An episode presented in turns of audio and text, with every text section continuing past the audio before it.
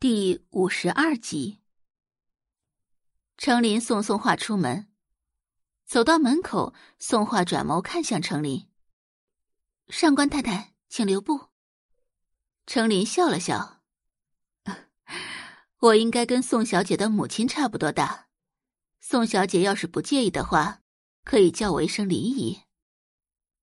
”林姨，我让司机送你回去。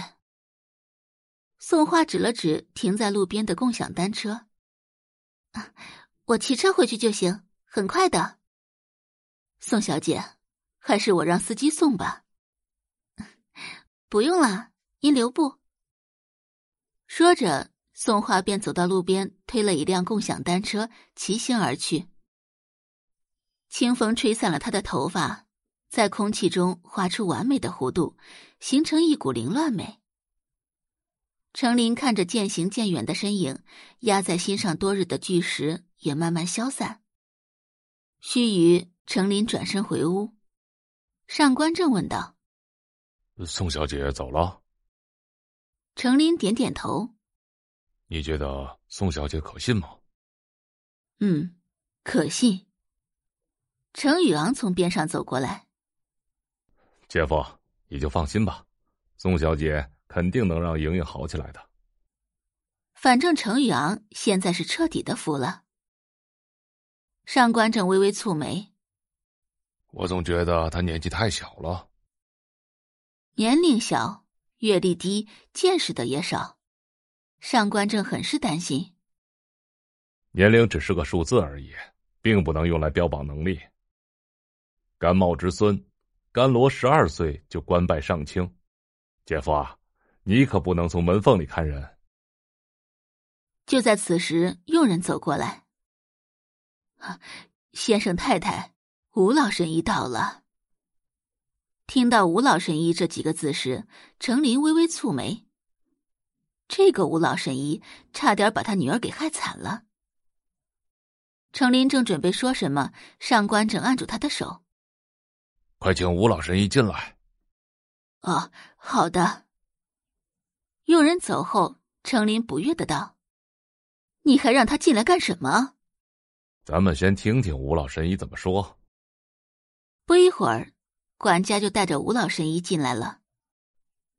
看过上官莹莹的情况后，吴老神医摸了把胡须：“嗯，上官先生、上官太太，令千金的情况现在很不好，她的脸和药物产生了排斥。”我会竭尽所能让伤口愈合，至于恢复容貌，恐怕……说到最后，他摇了摇头。哎，恐怕这辈子都没希望了。二位要做好心理准备。程琳有些生气，自然也不会有什么好态度。哼，你之前可不是这么说的，你说可以让我女儿痊愈的。闻言，吴老神医不慌不忙的抬头。